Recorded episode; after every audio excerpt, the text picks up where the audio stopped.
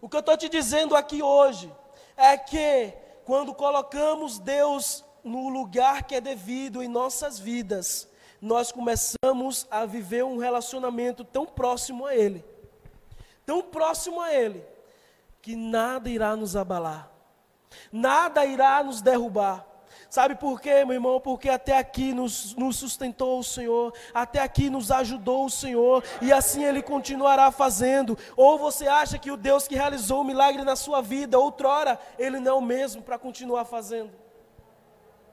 O problema talvez seja quando pegamos ou então recebemos algo da parte de Deus e achamos que agora já podemos estar no nível de tranquilidade. Deixa eu te dizer uma coisa: o inimigo das nossas almas, o meu e o seu, está a todo o tempo buscando a quem derrubar. E por que é que você acha que você deve buscar a Deus em determinados momentos e outros não? Por que você acha que você deve, ou você acha que você é capaz de discernir quando Deus cabe a ajuda dele e quando não cabe a ajuda dele? E aí entra a segunda pergunta: como você tem buscado a Deus? Como você tem buscado a Deus? Porque isso é muito importante. Jeremias 29, 12 e 13. A palavra de Deus diz o seguinte: Então me invocareis, passareis a orar a mim, e eu vos ouvirei. Buscar-me-eis e me achareis quando me buscardes de todo o vosso coração. Irmãos, esse contexto de todo o vosso coração. Entenda e enxergue esse contexto como alguém que busca em intensidade. Alguém que busca a tempo e fora de tempo. Alguém que entende quando a palavra diz que nós devemos orar sem cessar.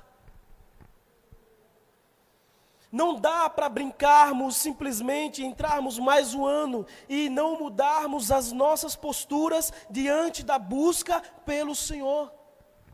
Porque entenda que não é somente uma questão da minha vida e da sua vida, mas você também é responsável por outras vidas. Tem alguém que você é responsável. Pense dessa forma e enxergue dessa forma, que você deve buscar o Senhor a todo momento na sua vida, de forma intensa e constante. É que o milagre que Jesus ele opera, o milagre que Jesus faz, onde Jesus passa, tudo que acontece com a presença de Jesus, acontece de maneira contínua. Sabe? De maneira contínua. Aquilo que o Senhor já derramou na sua vida a partir do momento em que você colocou diante dele as suas lutas, o seu casamento, a sua casa, os seus filhos. A partir do momento em que você fez isso e o Senhor já declarou a bênção dele sobre a sua vida, tome posse porque isso é contínuo na sua vida. Tome posse porque aquele que inicia uma boa obra, ele é fiel para concluir essa boa obra. E o engraçado é que isso não está limitado ao que nós enxergamos, ao que nós pensamos, pastor. Isso, na verdade, é, é aquela coisa. Se vocês lembrarem lá do milagre onde foi feito o milagre do azeite, onde aquela mulher, a viúva, chegou, o homem de Deus informou a situação dela. E ele disse: Ó, recolha a maior quantidade de botijas que você conseguir e encha elas até quanto der. Então você vai ver que aquele milagre ele foi contínuo. Você vai ver que aquele milagre, enquanto havia vasilhas naquele lugar, enquanto aquele, aquela pessoa, aquela mulher tinha ali à sua disposição vasilhas para encher, o milagre continuava. Sabe, irmão? Creia, creia nisso. Tenha isso na sua cabeça. Aquilo que o Senhor já derramou para a sua vida hoje, que Ele já declarou sobre você, sobre uma vida em abundância, ela é contínua na sua vida. Ela é contínua nas nossas vidas e assim nós possamos viver nível após nível nas nossas vidas.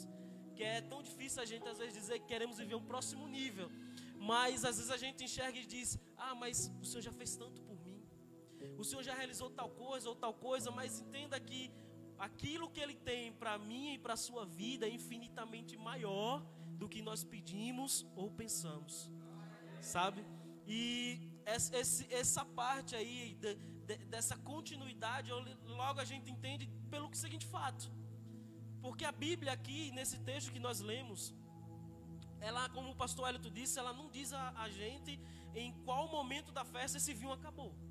Ela não comenta. Ela não fala se foi no primeiro dia, se foi no segundo, se foi no quarto. Ela não revela isso. Ela só diz que o vinho acabou.